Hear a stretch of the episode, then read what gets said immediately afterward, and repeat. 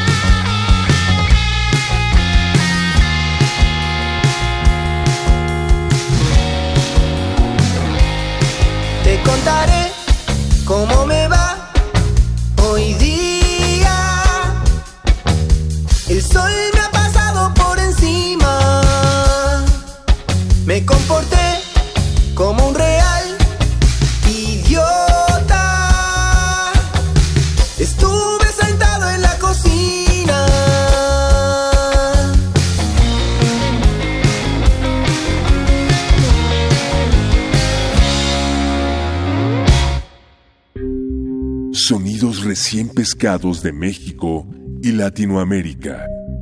Ultramarinos.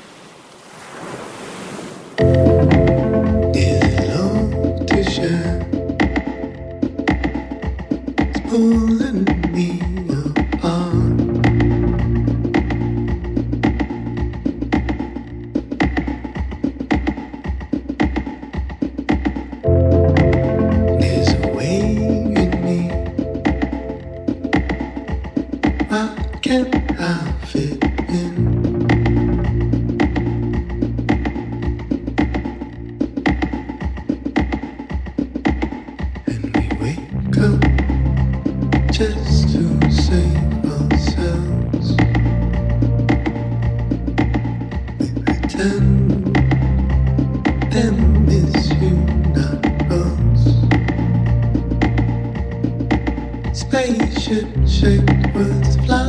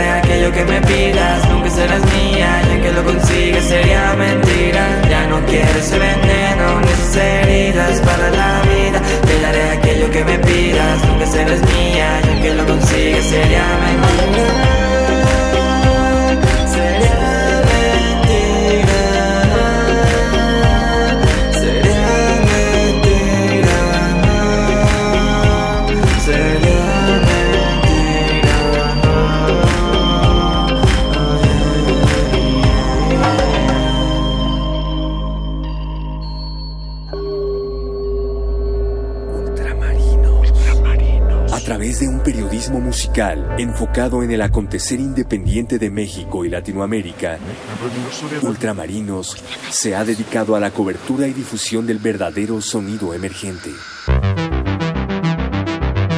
Sonidos recién pescados de México y Latinoamérica. Ultramarinos. Por resistencia modulada. 96.1 de FM Radio UNAM.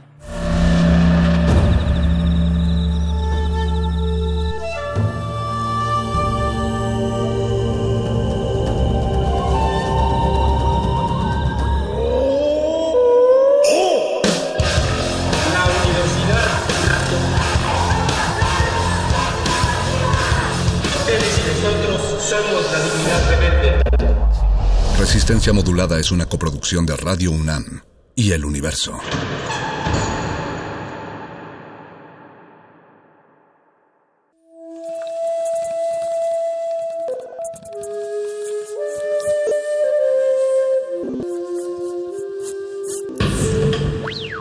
La música emergente es como el silencio. Silencio. Presente a nuestro alrededor. Pero audible solo para quienes tienen disposición de escuchar. Como todos, en este campo de cultivo. Cultivo de hercios.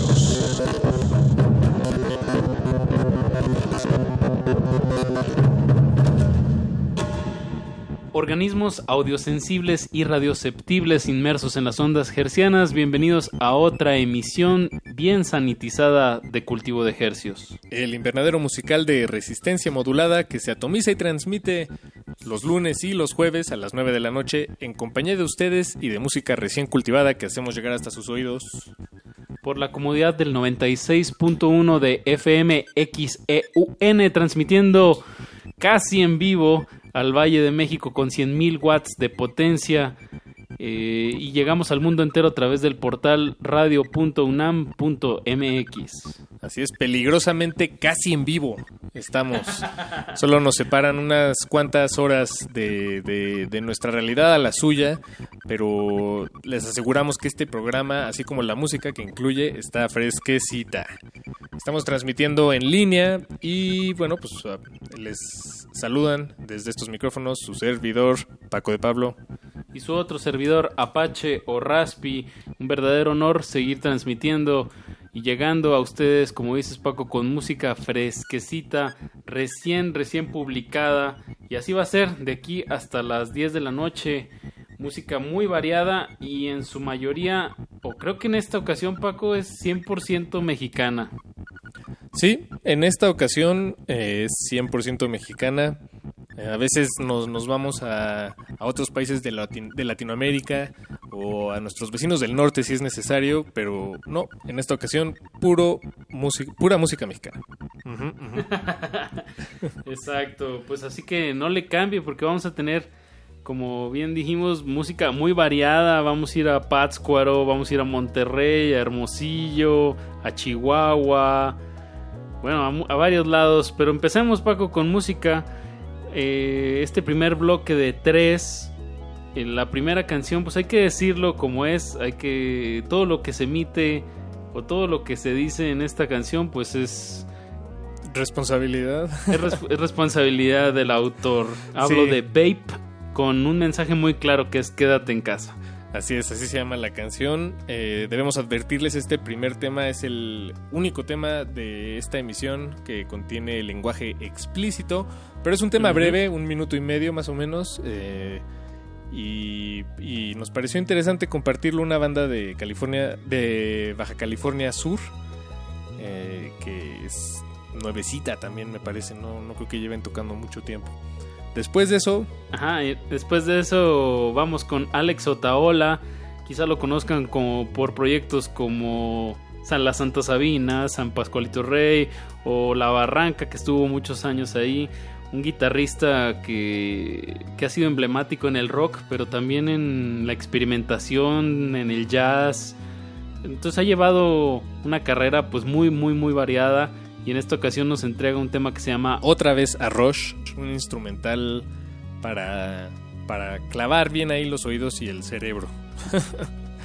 y después de eso vamos a escuchar del productor mexicano Juan Soto, un viejo colega camarada, a quien le mandamos un fuerte abrazo. Sacó el hace un par de semanas, si no me equivoco, en su perfil de Bandcamp que por cierto Bandcamp todos eh, los ¿qué es el, pri- el primer viernes de cada mes. El primer viernes Exacto. de cada mes todo lo que se genera ya se hace vendiendo mercancía o las descargas pues va directamente a los creadores. Muy bien en esta iniciativa se han juntado creo que esta última fue como de 7.1 millones de dólares una cosa así o sea se generó mucho dinero que va directamente a los creadores. Entonces enhorabuena para Bandcamp que se pone a la altura de todo este de toda esta pandemia para apoyar a, a los creadores. Sí, a, a diferencia de, de otras plataformas, ¿no? Pero Exacto, que lucran muchísimo más. Sí, exacto, exacto. Sí, Bandcamp está muy cerca de, de su comunidad finalmente, que son quienes consumen, bueno, quienes escuchan la música y quienes la componen, la producen. Y Juan Soto sacó este tema que se llama Mirando para adentro, un tema que salió en este contexto pandémico, esta realidad en la que estamos Suena. sumergidos y aprovechó esta pues este esfuerzo que hace Bandcamp para publicarla y, y bueno, pues es, es el fruto del trabajo de nuestro colega amigo Juan Soto.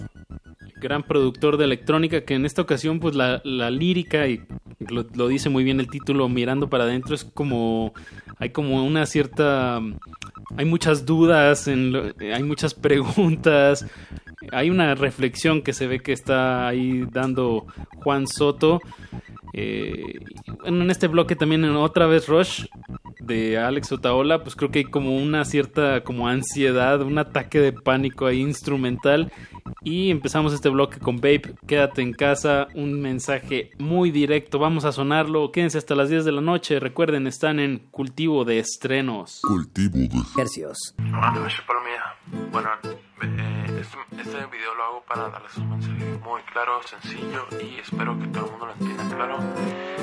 Pues, el mensaje es esto. Quédate en tu casa, quédate en tu chingada casa, quédate en tu puta perra pinche casa, loco.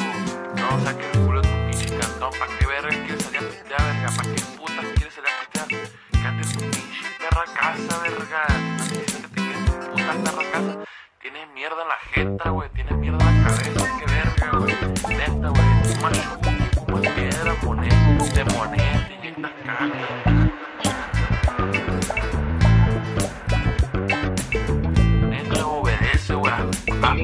Pinche casa, a la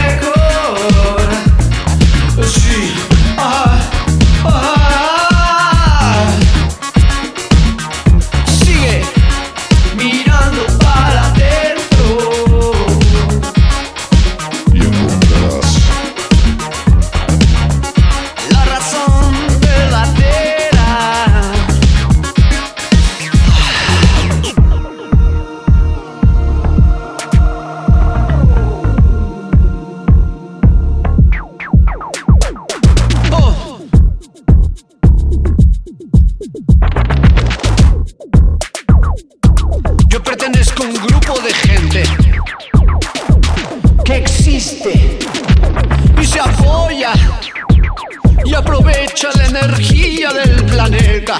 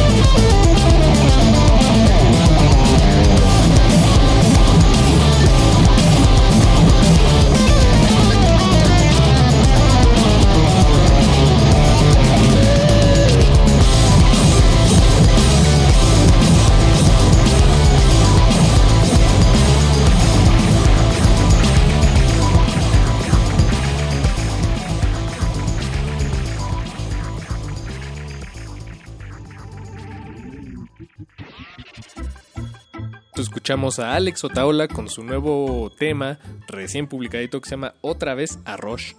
Acabamos de escuchar del productor mexicano Juan Soto Mirando para adentro. Y empezamos este cultivo de estrenos con Vape desde Baja California Sur con Quédate en casa, quédate en casa, quédate en casa, quédate en casa, quédate en casa. Muy simpático bloque me pareció. Todos, todos muy ingeniosos y les mandamos un fuerte abrazo. Que además Alex Otaola, no creo que no lo mencionamos, pero él nos mandó el sencillo, él personalmente. Este, Ah, bien. Digo, desde el internet y todo, pero, pero fue un gesto eh, muy, muy agradable de su parte y seguramente está escuchando esto, entonces saludos. Eso. Vamos con un siguiente bloque de dos canciones. Vamos a empezar con este tema bastante pop de nuestro queridísimo Dromedarios Mágicos desde Chihuahua él que viene eh, ya haciendo una carrera pues bastante sólida. Y en este año pues acaba de publicar un, un disco que se llama Subcampeón con ocho temas. Ya estuvimos sonando aquí en Cultivo de Estrenos un tema pero ahora vamos con Quiero Quiero que es una colaboración con Ana Cordero Qué buen nombre le puso a su disco, no lo puedo creer. Subcampeón. Después Me de eso encanta. vamos a escuchar a esta banda también que está emergiendo de la tierra, del suelo de la Ciudad de México. Yo diría más de las cloacas de la Ciudad de México. Exacto, de las cloacas que se están hundiendo poco a poco. Emerge de Americo Jones, o bueno, de Americo Jones. Eh, Experience. Experience. Sí, se puede leer de esas dos formas, Americojones o Americo Jones Experience.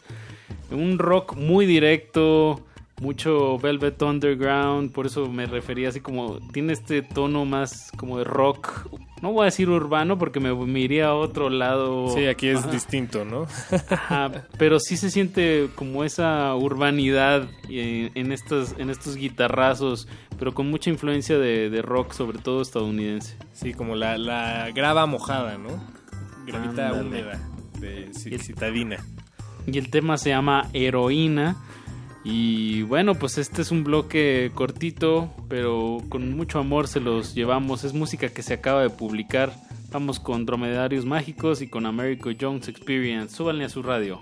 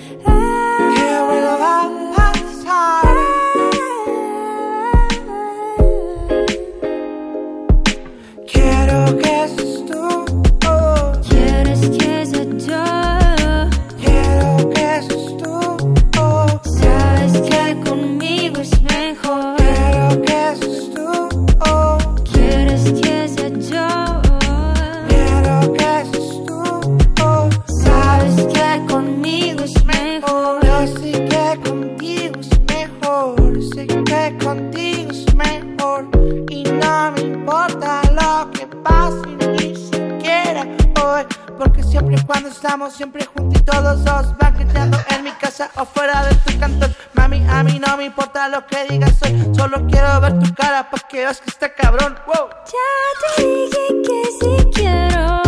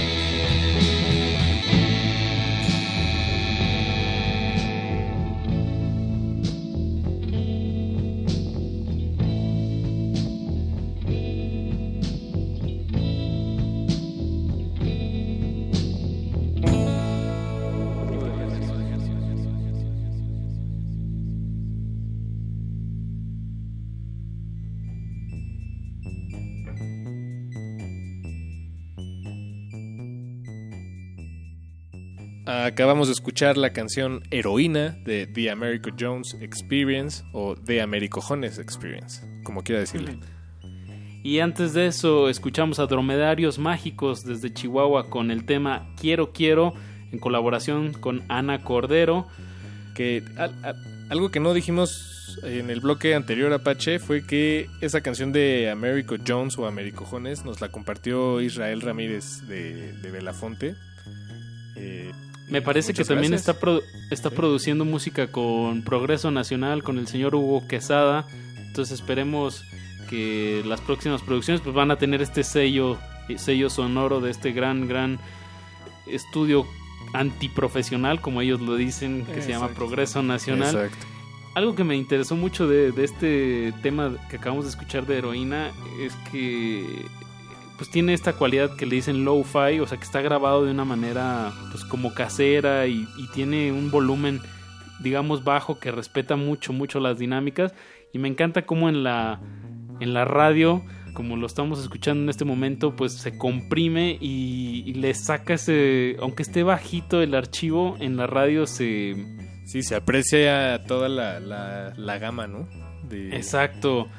Es una virtud o un acierto, digamos, que se transmita este tipo de sonoridades en la radio. Como también es el caso de la siguiente canción que vamos a escuchar, que es un estrenón. Estamos muy orgullosos de, de esta banda de Pátzcuaro. Hablo de Fracaso Hippie. Esta banda radicada en Morelia y parte del sello Sin Futuro. Pero me gusta también el- el- la aproximación que tienen hacia el sonido. Este tema con el que empiezan Venimos al Mundo, que es el disco que acaban de sacar, se llama Rosa y como van a poder escuchar, el inicio es muy, muy, muy... Tiene una dinámica mm, muy tenue o mm, con poco volumen, que bueno, aquí en la radio se va a compensar, pero de repente hacia el final de la canción explota. Eh, gran, gran tema para empezar a este gran EP con seis temas que se llama Venimos al Mundo. Se los recomendamos muchísimo. Ya habíamos Enormes, eh, enormes, estrenado. Exacto, el, este EP acaba con el tema que se llama Venimos al Mundo, que es un tema de nueve minutos que en su momento lo sonamos aquí en Radio UNAM. Hicimos un enlace telefónico con ellos y ellos hicieron una fiesta y lo, lo escucharon en internet, lo escucharon ellos en un bar, invitaron gente. Recuerdo que fue una pues un bonito detalle. Nos encanta que las bandas pues eh, se emocionen tanto como nosotros en, en la promoción de su material. Y bueno, esta es la recomendación. Venimos al mundo que me cae como anillo al dedo, creo, en este momento como de reflexión de, de, de la pregunta básica, ¿no, Paco? ¿Quiénes somos? ¿Por qué estamos aquí? ¿A dónde vamos? me encanta también la portada del disco, que es un como un feto muerto colgando. Entonces, Sí, bueno, es, es mucho más bonito de, de lo que suena. Este, pero, pero sí, es, es, es muy bonita esa, es una ilustración. Em, Exacto. Que por cierto van a estar tocando en un festival que se llama Estoy Erizo en Casa la próxima semana. Bueno, no, a partir de, de este viernes, en realidad. este viernes, exacto. Y estará durando hasta el 31 de mayo. Un festival en línea donde están participando una cantidad de bandas que el Vive Latino envidiaría. Sí, Este, verdad. Y además son bandas que probablemente no tocarán en el Vive Latino, entonces eso está bien padre porque es un espacio ahí que, que se está abriendo con toda esta comunidad de bandas. Entre ellas está Fracaso Hippie. eh, digo, la, la verdad es una lista muy grande, no Es se las vamos a leer larga. ahora, pero sí les podemos adelantar que las dos emisiones de Cultivo de Ejercicios de la próxima semana las vamos a dedicar a, a las bandas que están tocando en este festival que se llama Estoy Erizo en Casa.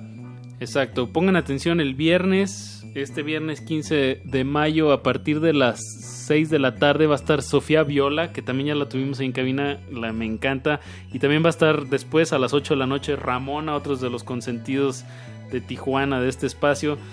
Ay, por cierto, en, en este tema que vamos a escuchar de Rosa de Fracaso Hippie, canta Chuy de Ramona. Ah, Pues ve, todo se conecta, Paquito. Pero bueno, estén atentos a Estoy Erizo en Casa. Un gran, gran esfuerzo. Dos semanas, del 15 al 31 de mayo. Van a, vamos a, van a estar eh, pues muchísimas bandas internacionales de gran, gran calidad.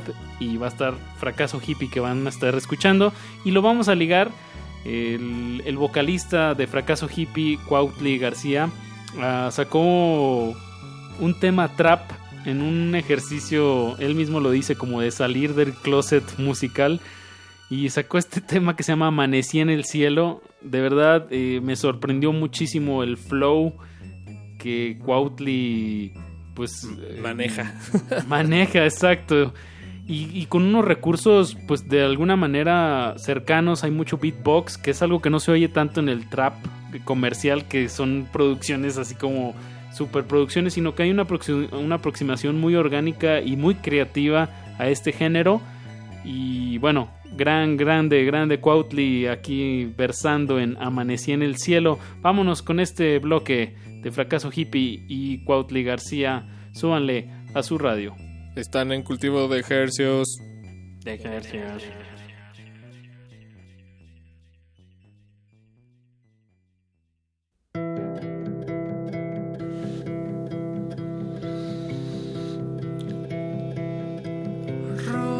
Secas, nadie las regó. No te mueras, no te mueras, mi amor.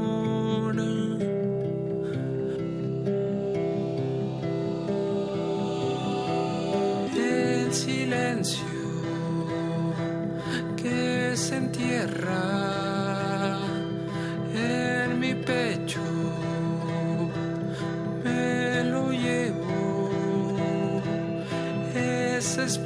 espina es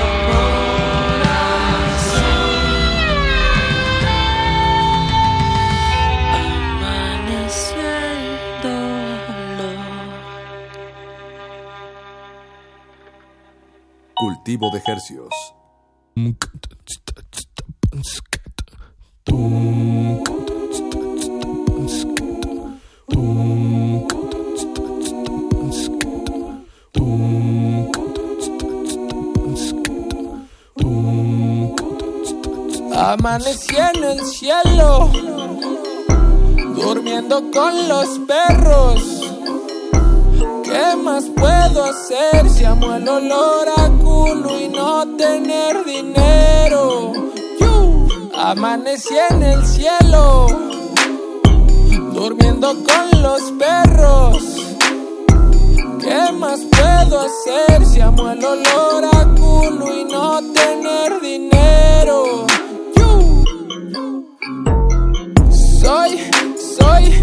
Reina virgen, rata, ta, rata en celo, con boletos regalados pa' tu, pa' vuelo. Descubrí la soga que te lleva hasta el cielo, hay que meter el boquete en el cuello. Ríos de lava y dioses emergiendo del subsuelo. Hago pop, como pop, guacho pop, porno. Cura con sotana, pone cuatro que yo niña. Voy a confesar con el domingo saladilla. Oh shit, se rompió tu silla. Vuela rabadilla, ah. vuela confeti, la manzana brilla, vuelan cabezas en los barrios de la orilla, oh, amanecí en el cielo, durmiendo con los perros, peleando por un hueso, sonriéndoles a huevo, amanecí en el cielo durmiendo con los perros, peleando por un hueso, sonriéndoles a huevo. ¿Qué más puedo hacer si amo el olor a culo y no tener dinero? You, vale, no lo sé, no lo sé, se murió, no me importa, no lo sé, tiro hate, tiro hate desde mi sillón, para sonreírme operé con silicón, amanecí en el suelo, porque no existe el cielo, amanecí con celo, porque aquí no hay consuelo. Ay,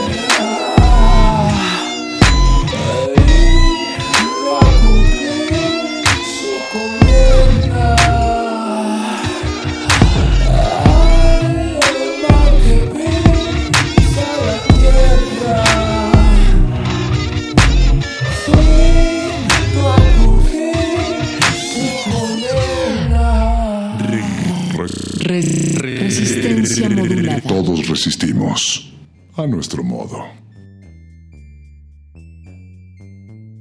Acabamos de escuchar Amanecí en el cielo de Cuautli García y antes de eso escuchamos de Fracaso Hippie Rosa, una colaboración con Chuy de Ramona, esta banda de Tijuana y Fracaso Hippie, una banda orgullosamente de Pátzcuaro para el mundo. Bien, música de, de toda la República Mexicana, mano. Eso. Aquí en el cultivo. Y ahora nos vamos a ir hasta Monterrey y vamos a escuchar este nuevo sencillo publicado por Charlie Roth. La canción se llama Sol. Y Charlie Roth, para platicarles un poco, él es eh, de Monterrey. Y eh, alguna vez leí en una entrevista que él contaba que cuando empezó a hacer música, el contexto de su ciudad allá en Nuevo León era el de hace unos años, no, no hace mucho tiempo, de, de extrema violencia. Cuando, sí, exacto. Hay que decirlo, cuando estaba Calderón de presidente. Sí, sí, sí, y no se podía, se- cerraron muchos bares, muchos lugares donde tocaban Todos. bandas, eh, la, la- salir a la calle era pues, algo que la gente tenía miedo, o bueno, muchas personas tenían miedo. Y en ese contexto es en el que él empieza a, a- no sé si a, a componer o a publicar, pero es cuando empezamos a conocer a Charlie Roth. Y hay un paralelo muy extraño, no, este, y es eh, también tal vez un poco forzado de mi parte, pero pues también es uno de estos, es un músico que, que por un encierro floreció, ¿no? De alguna manera. Entonces ahorita eh, pues, no dudo que esté ya sucediendo eso en este momento. Digo, sí, exacto. En estos encierros y en estas adversidades, pues también nacen muchos proyectos y propuestas. Pero sí hay una línea ahí, pues bastante gruesa, ¿no? Entre la violencia de las balas y, de, y la contaminación de gérmenes. Los dos provocan miedo en nosotros, pero sí hay siento que hay una gran diferencia, pero hay un resultado bastante parecido. Entonces, pues bueno, vamos a escuchar este tema nuevo que se llama Soul de Charlie Roth. Después lo vamos a ligar con Passing Ravens, una banda que ha estado pues bastante activa aquí de la Ciudad de México, un folk bastante dulce con instrumentos pues como el violín y hay, hay unas sonoridades ahí como de folclore americano, pero bien bien aterrizado aquí a la Ciudad de México. Que sí, es una banda que, pues, es- como dices, ha estado tocando en, por toda la ciudad. Obviamente, en el último mes, este, no. Nadie Pero ha tocado. Nadie ha tocado, parejo para todos. Y, y bueno, Passing Ravens, Starting Over se llama la canción. Eso. Cultivo de hercios.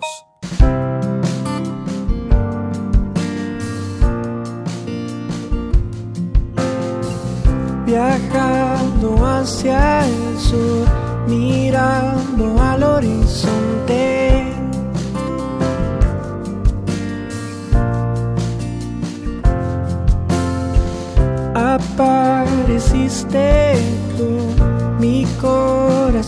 Corazón nos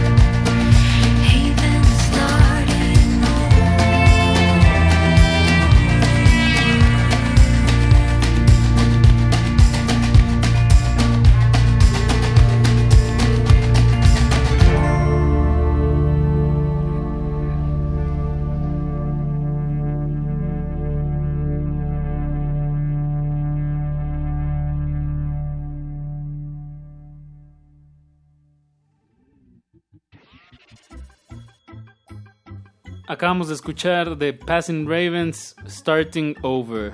Y antes de eso escuchamos a Charlie Roth, su nuevo sencillo se llama Sol, desde Monterrey para el mundo. Y ahora sí, Apache, ha llegado el final de este cultivo de ejercios de esta noche. Muchas gracias por su sintonía, si estuvieron acompañándonos. Esperamos que hayan disfrutado la selección, que, que en realidad es una selección natural, ¿eh? Nosotros estamos ahí nada más como, como granjeros. Cachando. Cachando lo, lo que la tierra ofrece, la tierra mexicana, latinoamericana.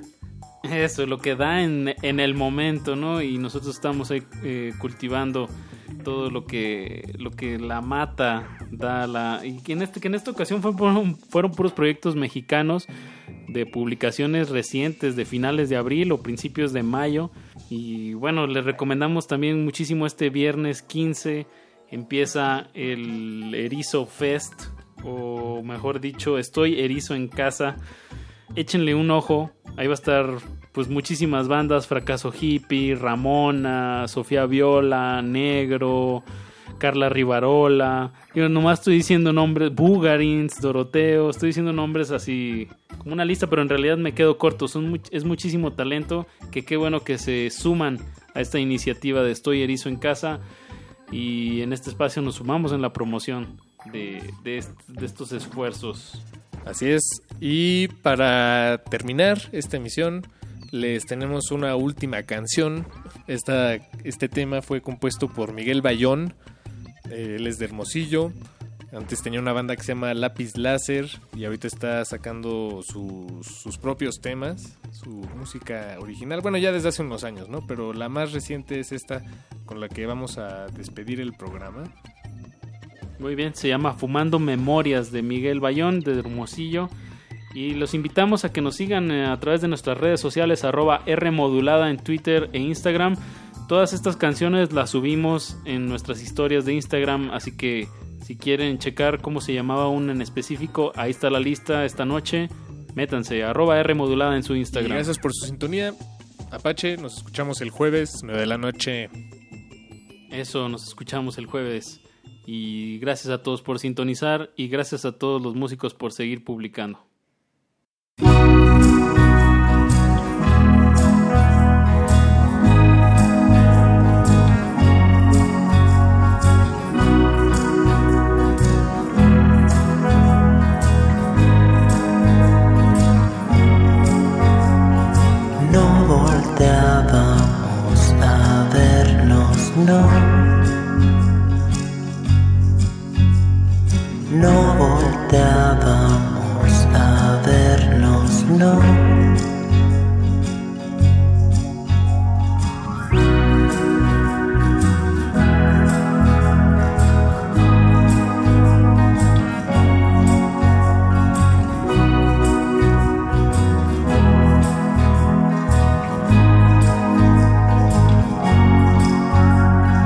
Destruyendo nuestros sueños vas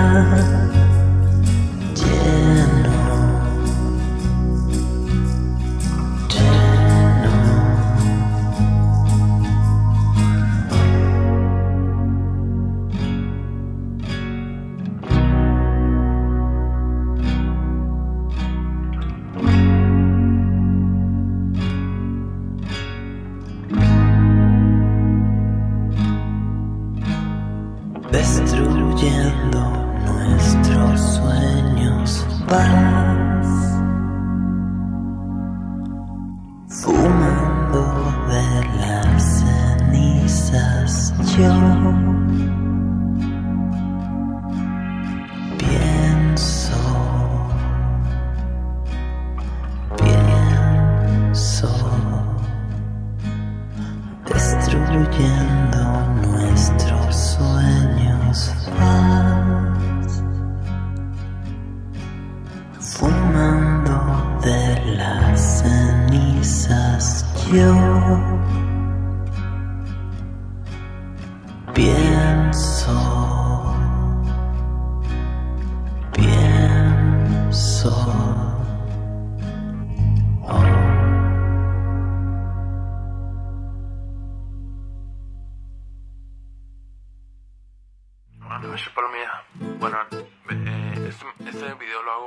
darles un mensaje muy claro, sencillo y espero que todo el mundo lo entienda claro.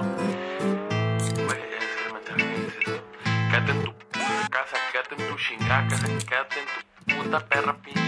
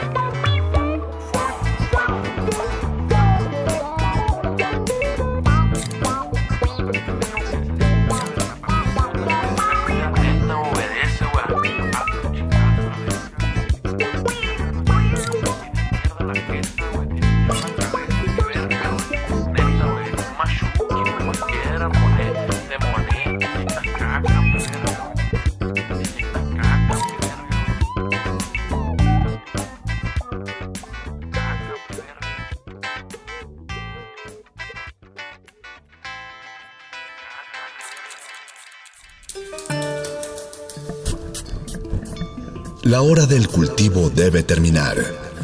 Así, el sonido podrá florecer.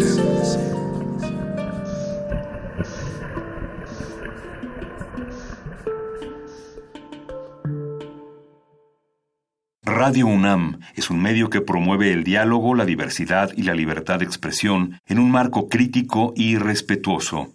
Los comentarios expresados a lo largo de su programación reflejan la opinión de quien los emite, mas no de la radiodifusora.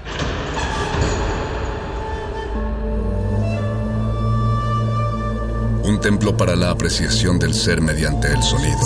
Mediante el sonido. Para nosotros, El sol sale durante la noche. nuestros gritos llevan la mesura del silencio. Y el descontento está lleno de baile y risas. A todo, incluso a nosotros, nos resistimos. La Universidad.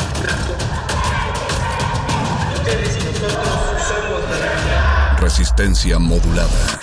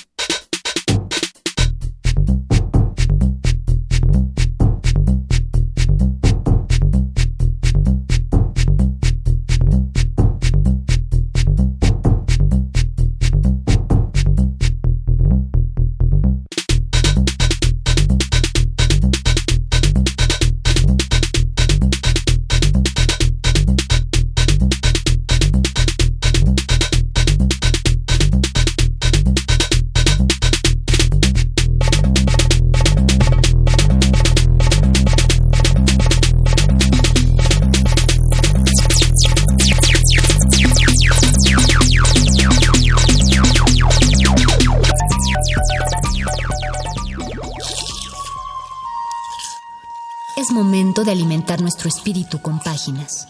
Las letras son la botana del alma.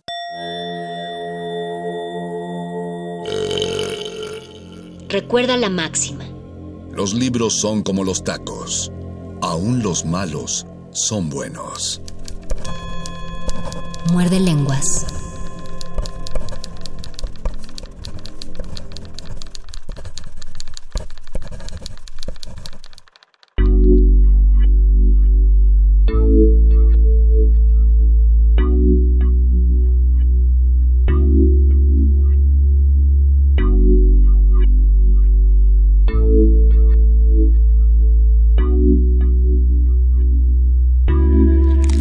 Muerde, muerde, muerde. Lenguas. Muerde lenguas.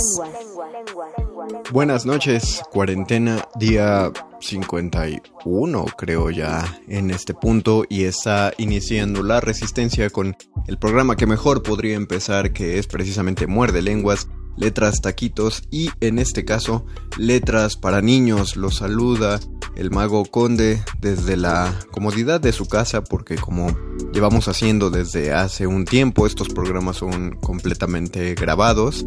Así que eh, no no me están escuchando en vivo. Sí por el 96.1 de FM y sí a través de internet en www.radio.unam.mx pero este programa se grabó mucho tiempo antes de lo que ustedes lo están escuchando, así que aprovecho para saludar a Oscar el Voice, quien hizo la producción de este programa, y al operador que está en turno en este momento en la cabina. No sé quién eres, bueno, igual y si sé, o sea, nos conocemos, no sé quién va a estar en la transmisión, así que igual te mando un respetuoso saludo por estártela rifando en una de las labores indispensables para la comunicación durante estos días, cómo la han estado pasando, qué han hecho, a qué han dedicado su tiempo y sobre todo eh, hacia dónde están encaminando los días que aún nos quedan en esta cuarentena.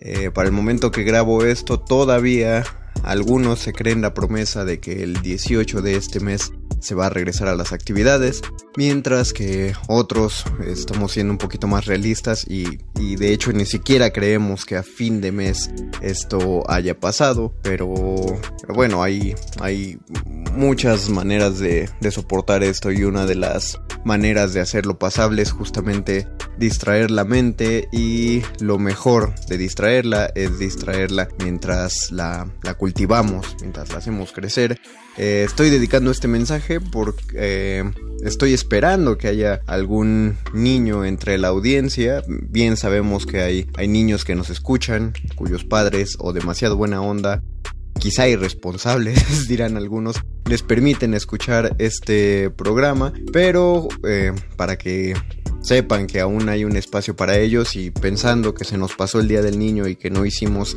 nada al respecto de la literatura dedicada a los niños, es por eso que ahora hacemos este, estos muerdelenguas sobre literatura infantil. Los saludo a nombre de mi compañero Luis Flores del Mal, que como se habrán dado cuenta nos estamos turnando semana a semana para llenar estos, estos huecos.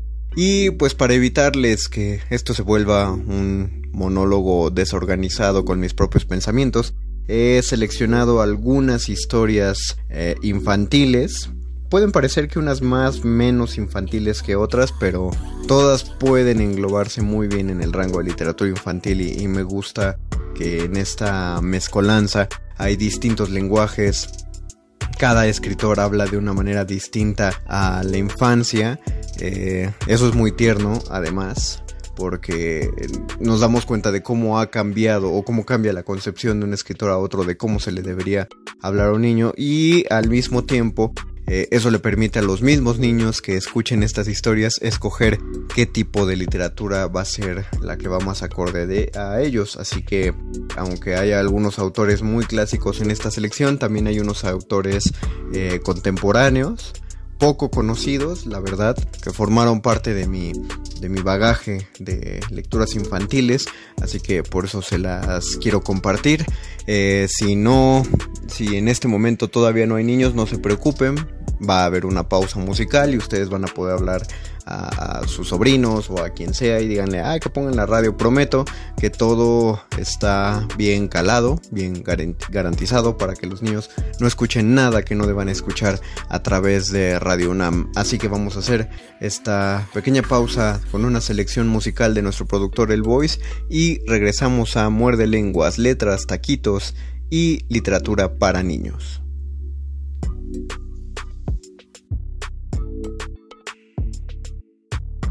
Muerde, muerde, muerde. Muerde lenguas, muerde lenguas.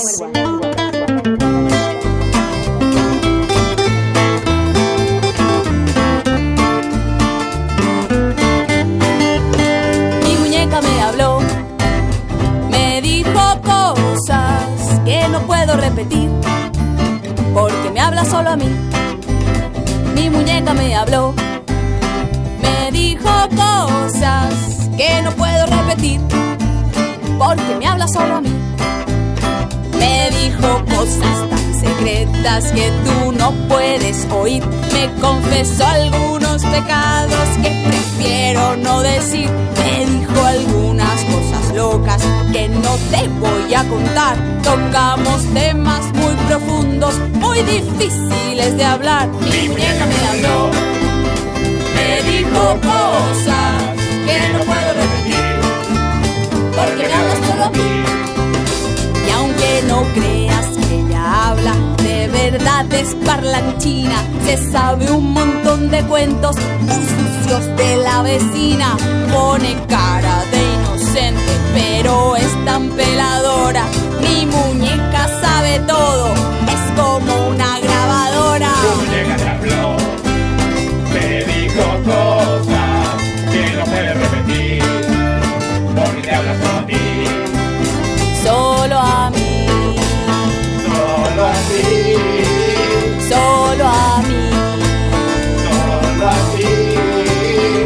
solo, solo, a mí, solo a ti, solo a mí, solo a ti, solo a mí, solo a ti, a mí, a mí, solo a ti.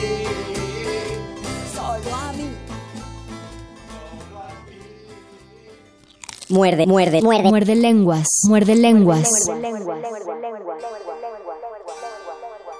La mano del rey de Rodolfo Antonio Ríos Certuche. Lúgubre es el cuarto de paredes húmedas de piedra, con finas estalactitas de sal colgando del techo, en el que se fabrican los muertos.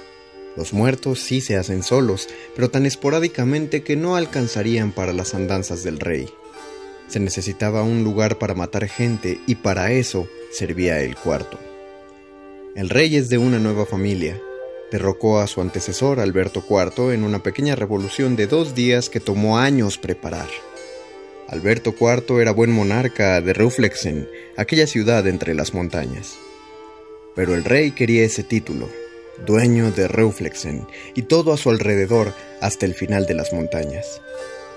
El rey amaba aquellas provincias verdes donde los borregos pastaban de día y los aldeanos festejaban de noche. Pero el rey es un gnomo, siempre odiado por los hombres y, por tanto, excluido de cualquier asunto que con ellos tuviera que ver. En su tristeza por esos motivos, construyó el gran cuarto de piedra y todo lo que él encierra.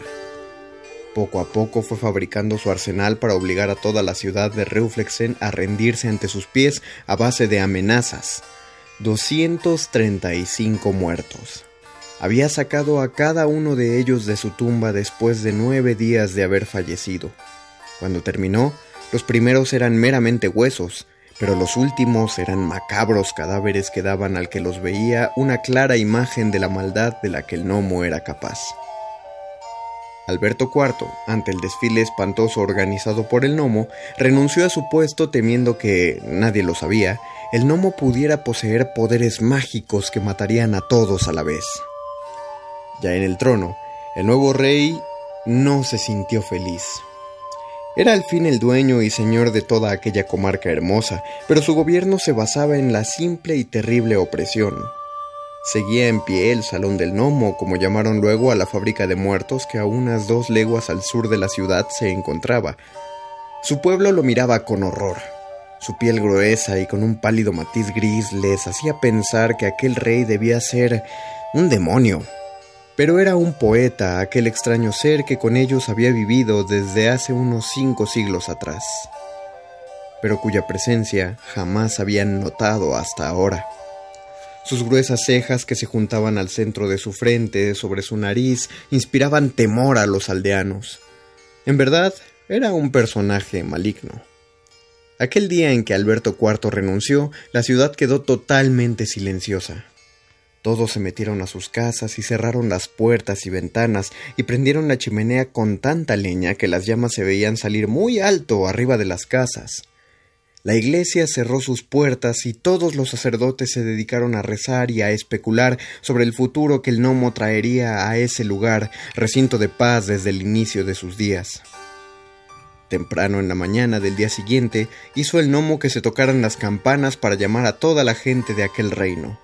Por tres horas las tocaron y nadie apareció. Enfurecido por aquel suceso, el gnomo gritó tan fuerte que todos lo oyeron, tan claro que todos lo entendieron. Vengan todos aquí. No los mataré. ¿No saben que ahora soy su rey y que he estado tocando las campanas por más de un octavo de lo que el día y la noche duran?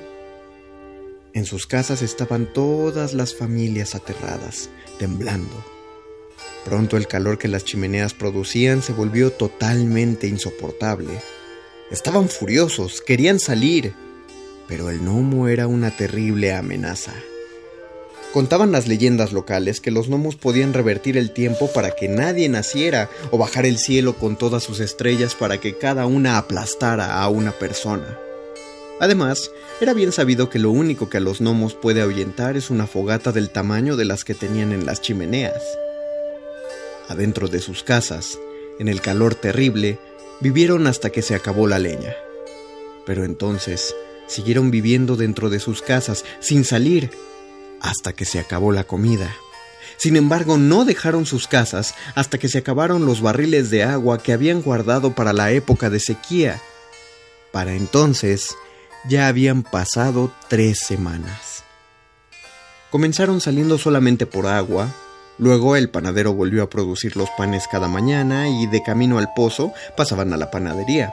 No había problemas, había miedo, pero eso también se fue acabando poco a poco. Después de dos meses, al ver que ya había bastante movimiento en las mañanas, el gnomo salió y a todos llamó con un grito casi tan fuerte como el primero.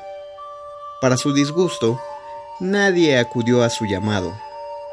Rápidamente se metieron a sus casas a esconderse del ser endemoniado de la ancha nariz que habitaba en el castillo, sin sirvientes, acostumbrado a aquella vida solitaria. Tres veces más en otros días los llamó a grandes alaridos tocando él mismo las campanas. Necesito hablar con ustedes, decía. Vengan ya. Sean más felices, no me tengan miedo. La tercera vez se acercaron todos los hombres. Habían dejado a sus esposas e hijos en casa. Traía cada uno un paquete de leña. Con mucha cautela armaron una gran fogata entre ellos y su rey. Era tan grande que las llamas superaban en altura a la torre más alta del castillo de Reuflexen. Si se acerca, le gritó el líder al rey, desaparecerá. Comenzó entonces un largo diálogo que me gustaría resumir porque como cualquier debate de esta índole es largo y necio. Los aldeanos querían una garantía de que aquel gnomo no fuese a destruir la tierra ni que no los fuera a mandar a todos hasta el final de los mares, de donde podían caer al infinito. El gnomo hizo promesas y juramentos, pero nada le quisieron aceptar. Triste, sin otra salida, el gnomo les ofreció su mano. Dijo, Es esta, mi mano izquierda, lo más preciado para mí en el mundo. Es lo que me da los poderes mágicos, dijo, mintiendo, solamente para que le tuvieran confianza. Sin ella no podré hacer nada sobrenatural, nada que ustedes no puedan hacer. Les ofrezco esta mano a cambio de su lealtad eterna a este rey que por tantas desventuras ha pasado ya. Antes de que se me corte, recibiré el juramento de lealtad de cada uno de ustedes, que tendrá el carácter de hereditario. A aquellos que me traicionen, los mataré con la más grande de las quince espadas que en el cuarto del trono de este castillo están colgadas. Aceptaron temerosos la oferta de la magia de la mano izquierda del gnomo, que en realidad no existía más que era el plan que el gnomo había ideado para ganarse a su pueblo. Pasó cada hombre de Ruflexen a dar el juramento a su rey. Un verdugo enmascarado le cortó la mano izquierda con un hacha. Quemaron la mano y luego hicieron una escultura de piedra que tenía dentro, en un pequeño orificio, las cenizas grisáceas de la mano izquierda del gnomo manco. Desde entonces, y por 300 años en adelante, el gnomo fue el rey de la gran ciudad de Ruflexen. Aquel monarca la engrandeció más que Viena, Florencia, París, Madrid o Londres, pero nadie nunca la conoció porque estaba escondida entre las montañas. Y así el gnomo, que siempre admiró la variedad de verdes que en el valle de Ruflexen había y que cambiaban cada día, fue el primero de su especie al que todos los aldeanos invitaban a las fiestas. El rey gnomo. Muerde, muerde, muerde. Muerde lenguas, muerde lenguas. Muerde, muerde,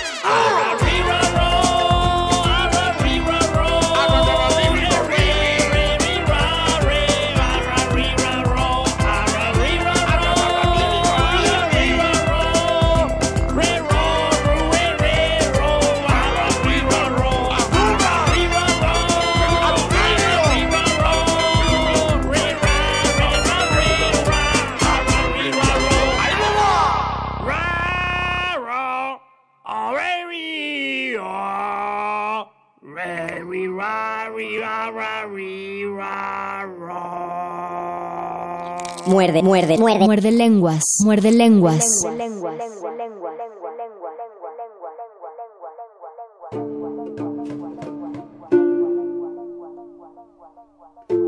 Merecen unos buenos cocos. Astrid Perellón. Si te hartas fácilmente de los cuentos sobre héroes buenos, si eres impaciente, inquieto, gritas, pataleas y no escuchas lo que te dicen, te quedas despierto armando alboroto cuando ya es tu hora de dormir y no te dan miedo las pesadillas porque son más entretenidas, Sé que no te interesa saber que tus pulmones respiran, las plantas crecen, el mundo gira mientras tú estás tranquilo en cama con cara de angelito, habiendo dejado la casa hecha un desastre. Así que si a ti no te importan los estragos que causas, a mí tampoco me importará contarte de lo que podría colarse en tus sueños de travesuras. En cualquier parte del mundo hay niños respondones, mal portados, habladores, que no comen sus verduras, que hacen caras por la sopa, que se llevan el carro a escondidas, que tienen novios sin permiso, que mienten y molestan a sus hermanitos o hacen rabiar a sus papás por el simple gusto de verlos enrojecer o palidecer, excepto en Egipto. Los papás de este niño quemado por el sol del desierto ni enrojecían ni palidecían, solo alzaban las cejas negras delineadas con ceniza y seguían actuando con calma y buen comportamiento porque lo único que tenía que hacer Said era imitar a sus mayores. ¿Fácil? Cuando este pequeñito de cabello negro como el ala de un cuervo veía que su hermana se sentaba derechita, asentía con educación y recogía sus cosas después de usarlas, no pensaba que fuera un ejemplo, pensaba que estaba loca. ¿Cómo iban a portarse todos igual? Su hermana copiaba lo que la mamá hacía y si terminaba a tiempo de lavar, limpiar y sacudir la arena de desierto que se metía por todos lados, la apresuraban para ir a la escuela donde aprendía habilidades diferentes a las de casa y acumulaba conocimientos sobre la naturaleza, el universo y su funcionamiento. Regresaba con instrucciones que sus maestros decían les permitirían el éxito en la vida. Maat, recitaba la niña sonriente, significa orden en lo que se habla, se hace y se piensa. Asenet, exclamaba orgulloso el padre, y con eso bastaba para reconocerla, porque el nombre de su hija quería decir nada más y nada menos que ella pertenece a su padre. Said, por su parte, detestaba su nombre, que era una forma egipcia de decir él se deberá agregar. Y él ya estaba fastidiado de tener que agregarse a la plática, unirse a las labores del hogar, respetar a sus mayores, ordenar, ordenar, ordenar. Él quería ordenar, pero no como su madre que arreglaba la casa o su hermana que organizaba las lecciones, ni su padre que planeaba las cosechas sino como aquellos sabios señores de brazaletes de oro que ordenaban lo que el mismísimo faraón debía ejecutar. A sus 10 años le cortaron su mechón de cabello que caía sobre la oreja para quedar completamente rapado y además le empezaron a dejar más tareas. Él prefería pasar su tiempo cerca de la herrería y ver cómo usaban la fragua y atizaban golpes a los metales para darles forma. Sus ojos lanzaban chispas de emoción al sentir el calor del fuego, las espadas, herramientas y pectorales. Hijo, lo atrapó distraído su padre. Si quieres tanto tener un oficio distinto al mío, piensa, ¿quién se encargará de nuestras tierras, del campo? Que lo haga mi hermana, ya que es la favorita. Las familias de todos sus amigos solo eran de tres, el papá, la mamá y el hijo. En su casa habían nacido gemelos y ahora parecía que Asenet quería hacerles olvidar que también tuvieron un varón. Sabes, Said, que en nuestra familia hemos sido granjeros todos. Tus tatarabuelos, abuelos, tíos, primos. Yo quiero ser herrero. Pausado, sin violencia ni imposición, el padre amoroso lo escuchó sabiendo que todos sus gestos y sus acciones debían ser imitados por los menores. Así que solo puso el brazo firme en el hombro de su hijo para anunciarle una oportunidad. Si trabajamos mucho, hijo, podríamos costear tus estudios y uno de los reyes o sus consejeros, al visitar las escuelas para inspeccionarlas, podrían notar tu talento y entonces te permitirían elegir el oficio que quieras. ¿Quién sabe? Podrías llegar a un cargo administrativo y de ahí escalar en la gran pirámide de jerarquías hasta estar cerca del rey. Piensa en todos los beneficios. Yo quiero ser herrero, yo quiero dominar el fuego y conocer sus secretos. El rostro del padre se ensombreció, pues su testarudez le pareció un presagio terrible. Un hijo que no sabe seguir instrucciones, aunque talentoso, cargará con un peso toda su existencia. Entonces ya sabes lo que tienes que hacer, Said. Cambia tu herencia trabajando duro y no dejes de trabajar hasta que lo consigas. Pero Said no solo no imitaba el ejemplo de sus mayores, ni atendía a las instrucciones, ni tenía orden alguno en sus pertenencias. Además de eso, molestaba a su hermana por ir a la escuela. Quería copiar lo que ella traía de notas para estudiar, pero no les entendía. Hermano, Para comprender las claves tienes que asistir y verlas tú mismo. Los ojos del niño se encendían de rabia. Quería darle coscorrones a esa estirada, pegarle una mordida a sus mejillas coloreadas. No hizo caso. Salió de casa y en lugar de dirigirse a trabajar la tierra, cavar los surcos y arrear a los bueyes con la yunta, se dirigió a lo que él creía su destino. En el camino, una esclava le pidió ayuda para cargar una canasta tejida y empujarla en el río para que se la llevara la marea, pero Said ignoró la voz de acento extraño y el llanto proveniente de la cesta. En lugar de ello, saltó encima del agua y llegó como un vendaval corriendo, agitado, a la morada del herrero.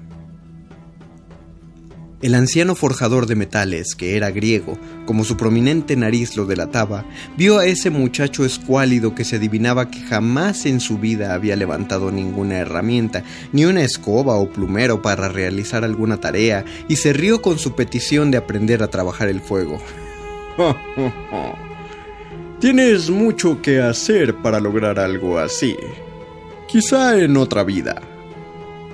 Pero Said sabía que solo tenía una y solo pensar en morir le causó escalofríos, porque no quería que pesaran sus acciones en una balanza para medir si era digno de continuar hacia el Valle de los Muertos. Yo no quiero morir nunca. Cuida tus palabras, jovencito. Mira cómo le hablas a tus mayores. ¿Dónde están tus padres? ¿Con qué derecho vienes a pedir que se te enseñe algo si cada acción tuya es una falta de respeto? Y lo tomó del hombro. Pero Said, preso de una cólera inexplicable por ver que nada salía como quería, trató de defenderse huyendo por la habitación, sabiendo que el viejo lo regresaría ante sus padres, que ya no lo tratarían como a un niño travieso, sino como a un adulto irrespetuoso. Su desplante berrinchudo lo hizo tropezar con los muebles, precipitándose sobre la fragua hirviendo. Alcanzó el maestro del fuego y el metal a sostenerlo de su cruz ansata que llevaba colgada del cuello para protección, pero con tan mala suerte que se zafó, dejando a Said a merced de las brasas que carbonizaron su pierna. Said se había equivocado, entre otras cosas, en la más importante.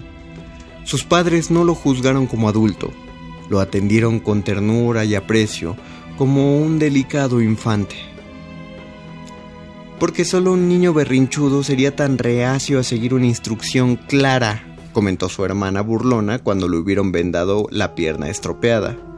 Ahora eres Abu Rigl Masluca, el de la pierna quemada. Asenet, regañó con firmeza la madre, la llamaron a solas para sermonearla duramente como el adulto que había demostrado ser hasta ese momento en que fue altanera y soberbia. Es tu hermano y que nunca te volvamos a escuchar tratarlo como inferior a ti. El ahora llamado Abu Rigl Masluka cumplió al menos uno de sus sueños. Nunca murió.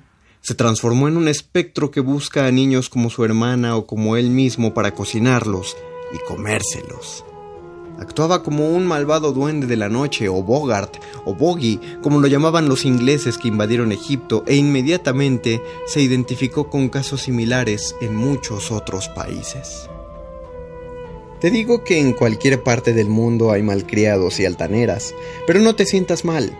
En Egipto los padres eran ejemplares y dignos. Aún así dieron origen al hombre del costal, así que no es culpa de los padres al parecer, sino de las decisiones de los niños. Abu Rigl Masluka, que huyó de casa, está condenado a vagar y ocultarse en las sombras de áticos, sótanos o cualquier sitio donde no puedas ver que su rostro no tiene forma. Por eso le llaman en muchos idiomas hombre negro. ¡Qué suerte! El que siempre quiso ser diferente ahora no se parece a nada ni nadie. Es un hombre cualquiera, feo, viejo y muy delgado, con un saco en sus espaldas que trata de saciar su insatisfacción devorando niños. Cuando se da cuenta de que le causarán indigestión porque, además de ser mal portados, sean niños que comen mal, mejor los vende a brujos para sus hechizos. En Italia, aclaran que nadie ha visto que se los lleve ni que se los coma, solo que los aleja de sus padres para asustarlos.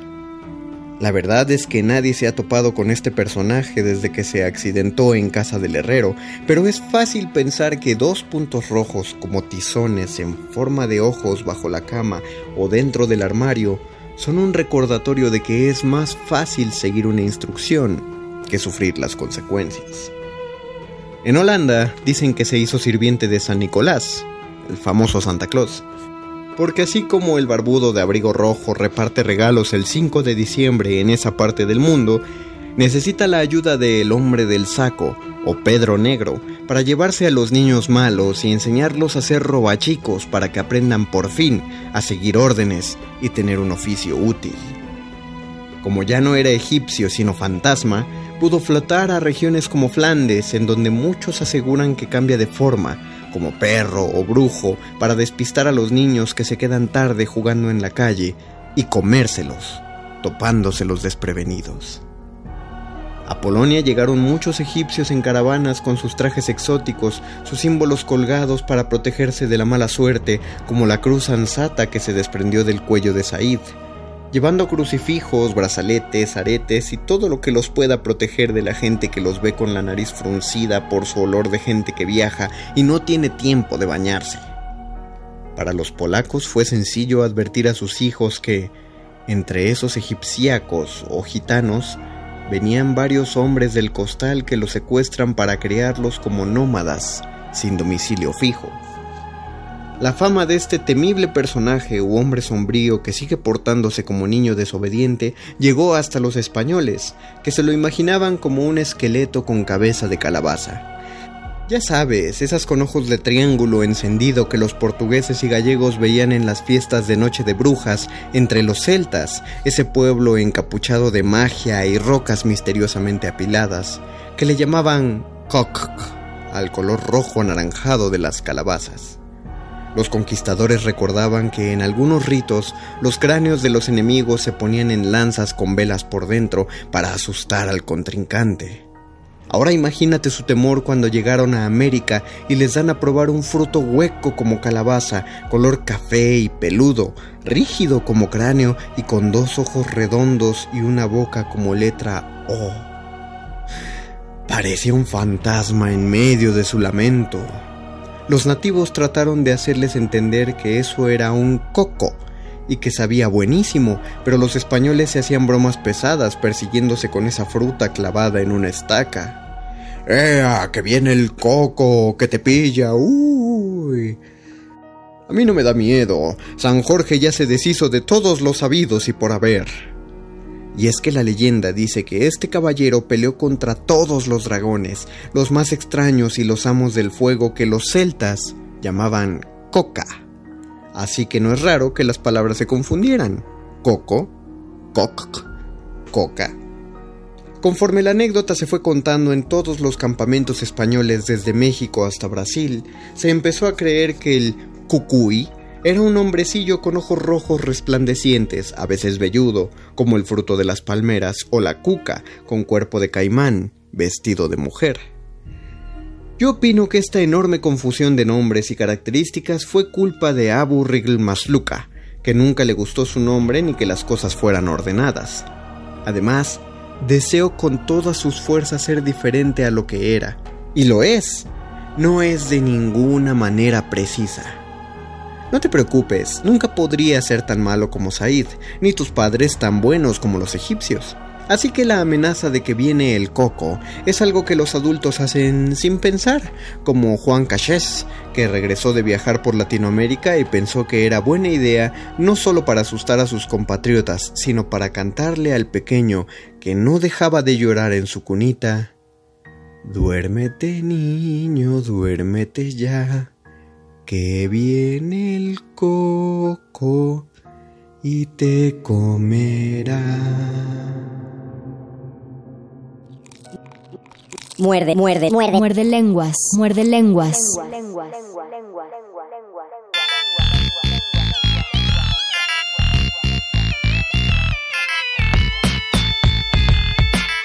Neivaneu severla, severla olos. Odneta ello, odna nadie severla. Se severla, Ekat neuk sarat et. Ohepse nu a etner. Sever la o dalvorep. Lo ñapse se is is. Lo ñapse se on on. Evara se on on. Onich se on on. Neivaneu severla. Nomo. Severla olos. Onneta ello, onnat nak jo severla. Sevolomok severla, jo vodnat nak severla. Orto adam ainuel, olin rot nu alaf em. Oti daya, oti dalfich, okol yum yum. Okol yum yotze. Nei baneu severla, severla olos. Novo, novo. Odneta ello. Odnatnak job severla. Nomo. Severla otnal vayotze ek. Atneuk sarat et. Sartnetnok et is. Auknel artose on. Amoidi ortose on. Severla otnal vayotze. Asap em ek. Osufnok ek. Osufnok ek. Neivaneu severla. Severla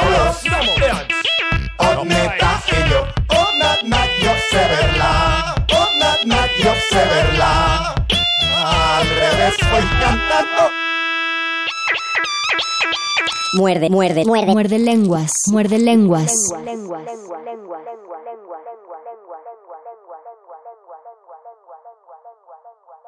Los músicos de Brema, los hermanos Grimm. Había en Alemania un campesino que era dueño de un asno, el cual, después de haberse esforzado durante muchos años en servirle de la mejor manera posible, perdió las fuerzas y no pudo trabajar más. Disgustado con él, el campesino comenzó a quejarse de su inutilidad y a reducirle el alimento, de tal manera que el pobre animal estaba a punto de morirse de hambre.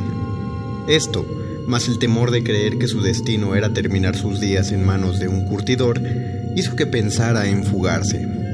Y poniendo en práctica su pensamiento, una mañana muy temprano escapó de la cuadra sin dejar rastros. No pensaba el pobre asno que también, lejos de su primer dueño, había de correr riesgos. Pero bien pronto se dio cuenta de ello al sentir que su estómago le reclamaba algún alimento, y un poco desanimado, pensando que tal vez no era la mejor solución el haber escapado, púsose a reflexionar en voz alta. ¿Dónde y cómo habré de conseguir algo que me aplaque el apetito? se decía. Y como en ocasiones el estómago suele resultar buen consejero, recordó que en la ciudad de Brema se había formado una orquesta por iniciativa del alcalde y pensó, ¿y si yo me ofreciere para formar parte de la orquesta? Tal vez después de escuchar mi agradable voz de bajo se mostrarán conformes conmigo. Y sin dudarlo más se puso en camino. Varias horas llevaba ya de marcha cuando, al pasar cerca de un puente bajo el cual corría un arroyuelo, encontró sentado sobre una roca, aullando lastimeramente, a un perro de casa. Acercóse a él y le preguntó la causa de su dolor. ¿A qué se debe que aulles tan lastimosamente? le dijo. "Eh, lo hago de indignación contra las injusticias que comete el hombre, respondió el perro. Soy viejo ya. No corro como antes y hasta liebres pasan a mi lado burlándose de mí. Por eso mi amo, olvidando antiguos servicios, desea matarme. Afortunadamente me enteré a tiempo de sus intenciones y pude escapar, pero ahora me hallo en una situación nada envidiable. ¿Qué haré para poder ganarme la vida y comer como Dios manda? Escucha, le dijo el asno. Yo voy hacia Brema, donde hacen falta cantantes. Pienso ofrecerme como bajo. Tú, que no tienes mala voz, podrías hacerlo en calidad de barítono. No pareciéndole mala la idea de su ocasional amigo, aceptó el perro la proposición y ambos se pusieron en marcha. Poco trecho habían recorrido cuando alcanzaron a ver un gato que, sentado a la vera del camino, parecía entregado a amargas reflexiones. ¿Qué tienes? le preguntó el asno. ¿Puedes decirnos por qué estás tan triste? ¿Crees que no se debe estar triste cuando se presiente el último momento de la vida? respondió el gato. Y mi agrado sería permanecer junto al brasero o correr de tanto en tanto tras una laucha que pasara ante mi vista. pero mi ama no piensa como yo y disgustada por mi vejez me ha amenazado más de una vez con arrojarme al río. Afortunadamente pude escapar a ese peligro, pero ahora, ¿qué haré? ¿Cómo conseguiré mis alimentos? No te desanimes, exclamó el asno.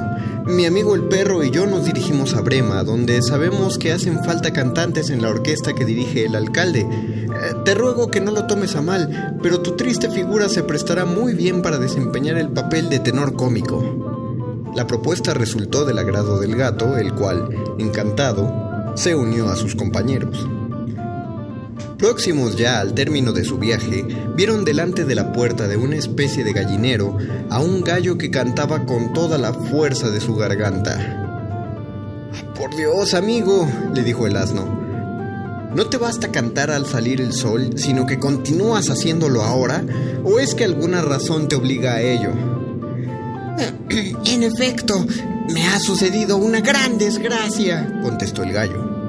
Mi ama recibirá mañana la visita de varias personas de su amistad, a quienes trata de obsequiar a mi costa.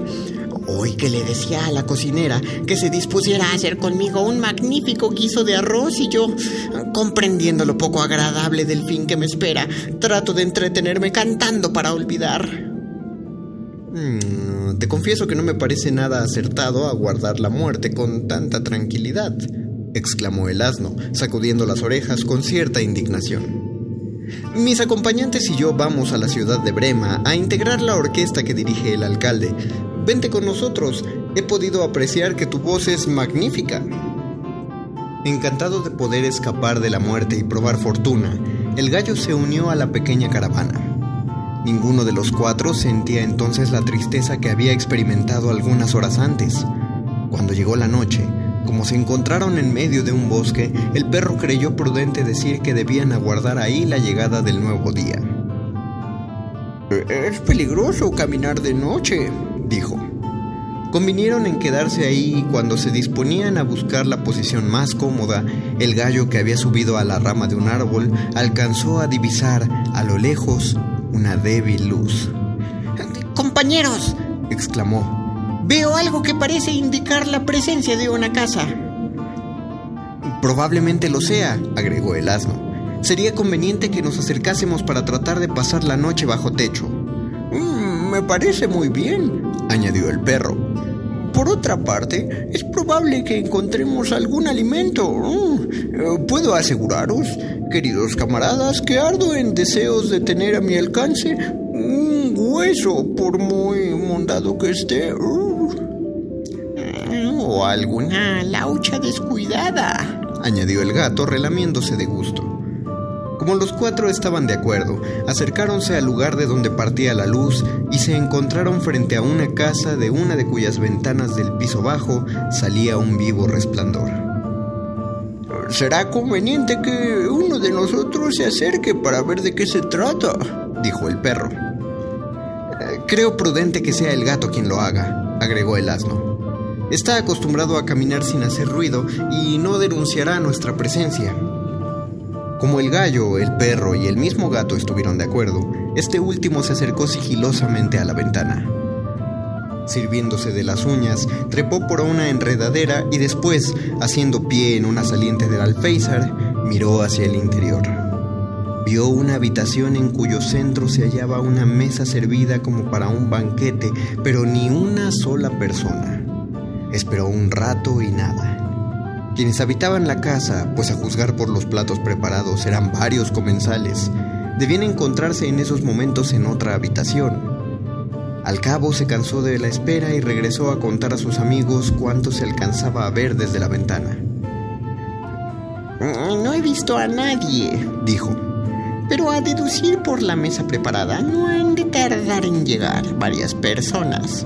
No he podido aguardar más porque tengo mucha hambre y la vista de tan ricos manjares me ponía nervioso y hubiese hecho un disparate. Entonces el perro y el asno, de común acuerdo, resolvieron que fuese el gallo a enterarse de algo. Puedes valerte de la enredadera, le dijeron, y espiar sin necesidad de acercarte mucho. Se aproximó el gallo a la ventana y siguió las indicaciones de sus amigos. Voló hasta una rama de la enredadera y desde ahí miró hacia el interior. Pero vio lo mismo que viera el gato, una mesa bien servida y los manjares preparados como aguardando a alguien, pero ni una sola persona. Y como el gato, al cabo de un rato de espera, se reunió con sus amigos sin poder agregar nada a lo que sabían. Entonces el asno decidió ir él personalmente. Tratando de no hacer ruido, se acercó a la ventana y al mirar vio a varios ladrones que comían y charlaban animadamente. Volviéndose hacia sus compañeros, les puso al tanto de lo que sucedía y entonces el perro, procurando no elevar demasiado la voz, exclamó, "Ah, Si por lo menos nos dieran algo de las obras. Desde luego pienso en las obras solamente porque estoy viejo y no puedo valerme de los dientes. En caso contrario, no aguardaría un instante. "Eh, Yo nada puedo intentar, exclamó el gallo. Sin embargo, intervino el gato que hasta ese momento había permanecido silencioso. Creo que algo podemos hacer. Escuchen. Cuchichearon un momento los cuatro y enseguida se dispusieron a poner en práctica una idea que se le había ocurrido al gato. Acercóse el asno a la ventana, se afianzó bien en el suelo con las patas traseras y apoyó las delanteras sobre el alféizar. Montóse después el perro sobre su lomo, el gato se colocó sobre el del perro y sobre el del gato encaramóse el gallo. Después, ante una indicación del asno, todos empezaron a cantar a su manera. El asno dejó oír un estridente rebuzno, aulló el perro lastimosamente, maulló el gato como si alguien le amenazara de muerte, y el gallo dejó escapar de su garganta un prolongado cocorocó. Y al mismo tiempo que el desentonado concierto parecía la amenaza de un próximo terremoto, avanzó el jumento y a través de la ventana se precipitó en el interior de la habitación, llevando siempre sobre sí a sus compañeros que se sujetaban fuertemente para no caer. Ante la inesperada aparición, los ladrones, creyendo que se trataba del diablo en persona, echaron a correr desesperadamente y no tardaron en perderse entre los árboles del bosque. Y los cuatro animales, satisfechos, sentáronse en torno a la mesa, dispuestos a saborear los riquísimos manjares. El asno y el gallo se hartaron de pan y empanadas y el perro y el gato con el resto de las vituallas. Cuando hubieron satisfecho su apremiante apetito, buscó cada uno un rincón donde pasar la noche. Después apagaron la luz y no tardaron en quedarse dormidos. Hacia la medianoche los ladrones, que pasado el primer momento de susto se habían acercado a la casa, al no escuchar ningún ruido, pensaron que todo había sido una falsa alarma. El bandido que los capitaneaba creyó prudente enviar a uno de sus hombres a inspeccionar el interior. El enviado, caminando en puntas de pie, dio vuelta a la casa y por la puerta de atrás entró en la cocina. Al acercarse al fogón, le pareció ver unas pequeñas brasas y tomando un papel lo acercó a ellas para encenderlo e iluminar sus pasos. Pero no eran brasas como pensaba, sino los ojos del gato que seguían los movimientos del hombre y que al darse cuenta de su intención lanzó unos bufidos capaces de asustar al más valiente. Sin aguardar un momento más, el ladrón echó a correr hacia la puerta, pero de pronto tropezó con el perro que lanzó un aullido prolongado y agudo.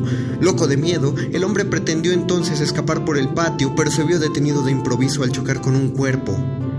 Era el asno que, comprendiendo la situación, le dio dos tremendas cosas que lo arrojaron por el aire y le hicieron caer en medio de sus compañeros que no se explicaban el porqué de aquella salida tan original. ¿Qué te ha pasado? le preguntó el capitán de la banda, a quien el temor hacía tartamudear. No, no, no, no, no me posible explicarlo, exclamó el bandido. Lo que sí puedo decirles es que no hay medio de regresar a esa casa. Se halla ocupada por los demonios y las brujas. En la cocina una de ellas me lanzó un bufido que me heló la cara. Junto a la puerta un diablo me hizo caer y en el patio un terrible monstruo me dio tal golpe que ya habéis visto cómo me obligó a salir de la casa. Como el ladrón tal vez por el miedo que sentía o porque quería pasar por valiente entre sus compañeros, agregó aún que había escuchado voces, gritos y llantos. Sus compañeros no solo no quisieron intentar una nueva prueba, sino que se alejaron lo más rápidamente posible, sin atreverse siquiera a volver la cabeza. Dueños de la situación y de la casa, los cuatro animales se quedaron en esta definitivamente, ayudándose mutuamente y sin temor a nada ni a nadie, vivieron felices durante muchos años, y si bien no fueron a la ciudad de Brema a integrar la orquesta dirigida por el alcalde como habían pensado hacerlo, el conocimiento de la aventura bastó para que alguien les diera el nombre de músicos. Y la eficaz ayuda que se prestaron entre sí sirvió para demostrar que quienes saben rodearse de buenos amigos encuentran la tranquilidad y el bienestar que ansían. Muerde, muerde, muerde. Muerde lenguas, muerde lenguas.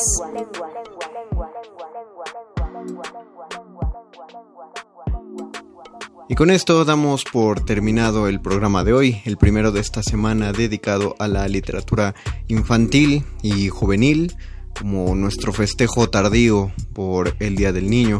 Ojalá haya niños de todas las edades escuchándonos ahí afuera a través de la radio, pero también niños de biológicamente niños que, que pueden tener este como un, un acercamiento radiofónico a, la literatura y a la misma Radio UNAM. Ojalá lo que escucharon, eh, entre lo que escucharon hayan oído algo que sea interesante para ustedes o si son escuchas de más edad, algo que sea interesante para, para recomendar a, la gente, a la gente pequeña para hacer sus primeras lecturas. Pueden dejarnos sus comentarios en Facebook, Resistencia Modulada, en Twitter, arroba Rmodulada. Les repito, los textos que se escucharon el día de hoy fue La mano del rey de Rodolfo Antonio Ríos Certuche.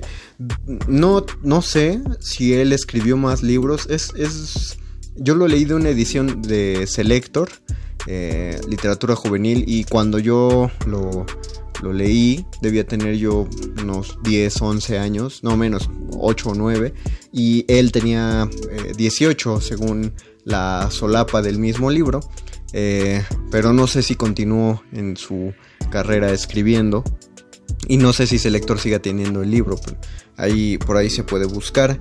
El segundo, ah, y el libro es Cuentos medievales para niños. El segundo texto, eh, Se merecen unos cocos, es de Astrid Perellón, eh, a la cual pueden encontrar a través de Facebook en su página Gigantes en Conciencia. Eh, es un programa de radio por internet que ella realiza o realizaba. Eh, aún no, no, tengo el dato. Me parece que todavía está al aire. Estuvo en algún momento con nosotros en, Radio UNAM cuando Muerde Lenguas tenía su segmento en la sala Julián Carrillo los viernes.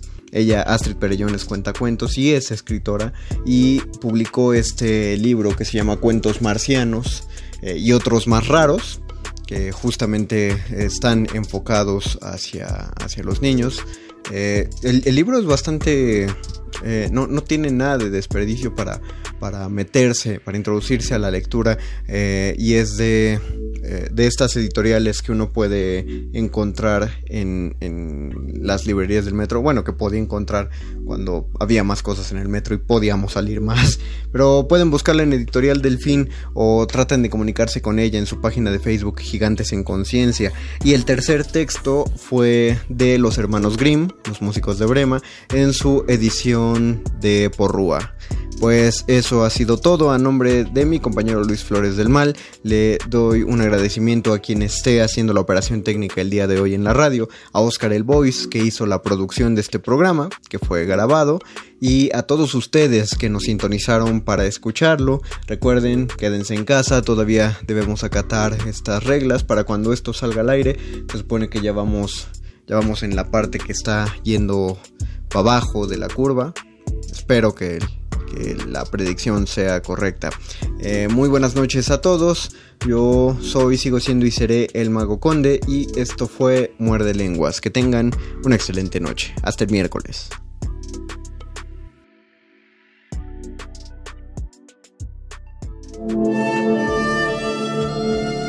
Última enseñanza del día.